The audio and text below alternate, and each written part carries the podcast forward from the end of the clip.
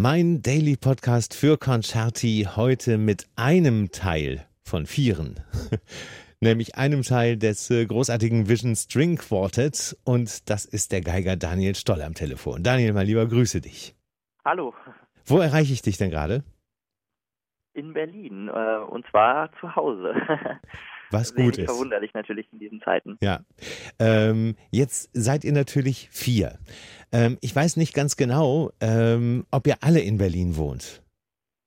Ja, wir wohnen alle in Berlin, was ja in normalen Zeiten äh, sonst auch sowieso schwierig wäre, sonst die ganzen Proben unter einen Hut zu kriegen. Ja, verstehe. Und äh, wie sieht das aus? Äh, hast du im Moment die Möglichkeit, auch die Jungs zu treffen oder habt ihr auch quasi Kontaktverbot oder selbst auferlegtes? Wir haben ein selbst auferlegtes Kontaktverbot. Okay, verstehe. Weil erstens unsere normale Probenmöglichkeit, nämlich die UDK, die Universität der Künste in Berlin, mhm. äh, zugemacht hat, sodass es bei uns zu Hause nur sehr kleine, enge Räume gäbe, in denen wir temporär proben könnten, ähm, haben wir entschieden, dass es das Beste für alle Beteiligten ist, wenn wir auch auf Abstand gehen erstmal, so schwer es uns auch fällt, weil wir das normalerweise nie tun, seit es uns gibt. äh, und einfach selber uns auf alles vorbereiten, was man so vorbereiten kann in den nächsten Jahren. Hm. Stichwort, und euch gibt es ja immerhin auch schon seit acht Jahren, ne? Ja, klar. Und äh, nicht nur für uns ist es ja so, dass die Situation sehr neu ist und sehr ungewohnt und äh, ein Umdenken in allen möglichen Bereichen erfordert. Mhm. Und wir haben eben entschieden, dass wir das ganze Repertoire, was wir in den nächsten Jahren gedenken, neu aufzunehmen, einfach schon mal selber vorbereiten. Denn mhm. je besser man seine eigene Stimme kann, umso schneller geht dann auch die Probenarbeit vonstatten, wenn wir dann wieder proben. Und zusätzlich ist es ja so, dass wir nicht nur klassische Musik, sondern auch Richtig. Eigenkompositionen aus den Bereichen Pop-Rock oder wie man das auch immer nennen mag, Jazz, äh, neuere Musikformen, U-Musik spielen und die Entwicklung solcher Stücke, die Kompositionen, das ist äh, etwas, was einerseits viel Ruhe braucht und die haben wir gerade, andererseits auch viel Zeit. Ähm, man kann eben nicht, wenn man mal einen Nachmittag frei hat, sagen, jetzt schreibe ich ein Stück. äh, nee, das braucht schon ein bisschen länger. Einstellt, äh, da muss man erstmal äh, zwei Wochen lang erfolglos vorm Schreibtisch oder vorm Instrument gesessen haben. Und ähm, dazu haben wir aber gerade alle die Chance. Ja. Und äh, wenn wir Stücke komponieren, dann ist es so, dass einer eine Grundidee hat oder einen mehr oder wenigen, weniger fertigen Song präsentiert und dann äh, in der Probe, in der Probenarbeit sehr, sehr viel daran von den anderen noch verbessert wird. Cool. Äh, dass eben das am Ende wirklich unser Song ist und ja. nicht nur der Song von einem. Und häufig entsteht ein Song, wo ein Einzelner nicht weitergekommen ist, irgendwann erst dadurch, dass alle vier dann daran äh, teilhaben an der Entwicklung. Aber ich würde sagen, 80 Prozent eines jeden Songs stammen doch aus der Feder von einem Einzelnen, aus der einen Grundidee. Und solche Ideen zu bekommen und umzusetzen, dazu haben wir jetzt einfach wahnsinnig viel Zeit. Das ist also richtig, äh, insgesamt ein richtig kreativer Prozess von euch allen zusammen, normalerweise. Und eigentlich ja auch im Moment, ne? kann man ja auch nicht anders sagen, weil ihr seid ja, ja wahrscheinlich klar. über äh, Skype oder Videochats seid ihr wahrscheinlich auch miteinander verbunden. Ja, also wir, wir machen noch das altmodische Telefonieren, aber auch da okay. kann man ja mittlerweile zu viert gleichzeitig äh, eine, eine Leitung Telefonkonferenz. Aufbauen. Ganz genau. ja, sehr schön. Das äh, nutzen wir gerade fast täglich. Okay, ja, verstehe ich. Ähm, du hast ja gerade schon so ein bisschen euer Konzept verraten. Das ist eben auch wirklich euer Erfolgskonzept. Euch war es eben nicht genug, das rein normale, klassische äh, Streichquartett zu sein, sondern ihr habt entdeckt eben, dass ihr mehr braucht, um, äh, um richtig auch Spaß auf der Bühne zu haben und miteinander. Ja, genau. Also Stichwort Spaß trifft bei uns eigentlich da ganz gut. Ja, äh, sieht wir man haben auch. einfach gemerkt, dass uns eine Musikrichtung alleine äh, ein bisschen zu einseitig vorkommt und auf Dauer nicht so ganz ausfüllen würde.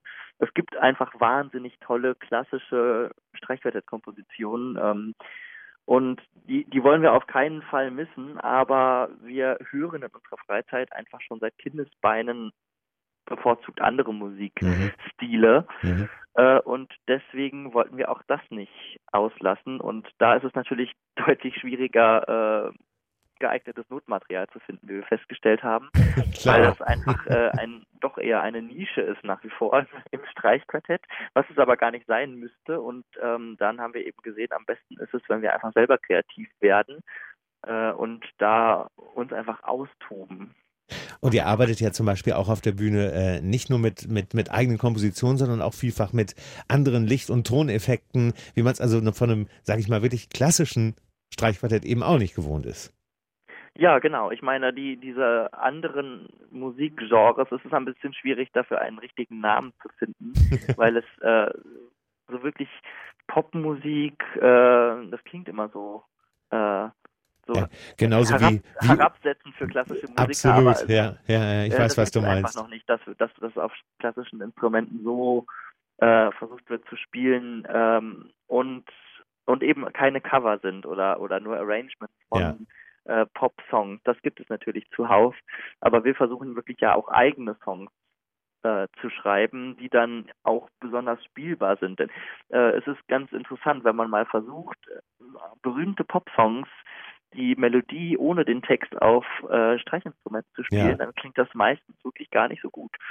das war so ein bisschen unser, äh, unsere Begründung, warum wir dann äh, verstärkt angefangen haben, Eigenkompositionen Lieber was Eigenes zu machen, ja. Zu schreiben. Äh, weil man doch im Zweifel da besser weiterkommt, wenn man eben sich selber eine Melodie ausdenkt, ja. die dann eben auf der Geige gut funktioniert. Ja. Ihr seid auf jeden Fall äh, richtig erfolgreich, damit so erfolgreich, dass ihr, äh, ich glaube, weltweit das erste Streichquartett seid, dass das eben solche Wege geht, dass gleich unter Exklusivvertrag bei einem großen Label gekommen ist, bei Warner nämlich. Äh, ja, dafür sind wir auf jeden Fall sehr dankbar und waren ja. ein bisschen baff. Äh, und die Fans auch. Haben. ja, das ist richtig cool. Ähm, Daniel, mein Lieber, sag doch mal jetzt unabhängig von der Musik. Also ich äh, finde es sehr gut, äh, dass ihr euch mit dieser Situation so arrangiert habt und das Beste und Kreativste auch daraus macht und äh, definitiv in die Zukunft schaut und äh, nicht schaut, wie es viele Musikerkollegen ja machen, dass sie im Moment Streams machen von zu Hause, sich sogar vielleicht per Video zusammenschalten. Äh, oder habt ihr sowas auch geplant jetzt? Nee, ähm, erstens haben wir noch keine wirkliche Möglichkeit gefunden, weil es doch immer eine gewisse Latenz gibt ja. und äh, und dann denken wir einfach, dass der, der Mehrwert der, des äh, auf Teufel komm raus doch zu versuchen zusammenzuproben nicht so groß ist wie der Mehrwert der gewonnenen, zwangsweise gewonnenen Zeit, die man dann alleine eben nutzt. Verstehe. Äh, und es wird noch, bevor wieder Konzerte möglich sind, äh, genügend Zeit verstreichen, in denen wir auch wieder zu viert proben können werden. Ja. Denn ich persönlich gehe davon aus, weil eben gerade klassische Konzertreihen ein älteres Publikum ansprechen, äh, dass das erst wieder das gesellschaftliche Leben so generell anlaufen wird nach dieser Krise, bevor dann eben auch klassische größere Konzerte stattfinden werden. Ja, das wird also noch ähm, klar. Im Moment äh, gibt es ja diese rote äh, diese, diese markierte Linie 30. April, aber äh, du gehst auch davon aus, dass sich das die Normalisierung, auch wenn es da mh, hm, einige Lockerungen wieder geben sollte, die Normalisierung wahrscheinlich erst viel später einsetzt, ne?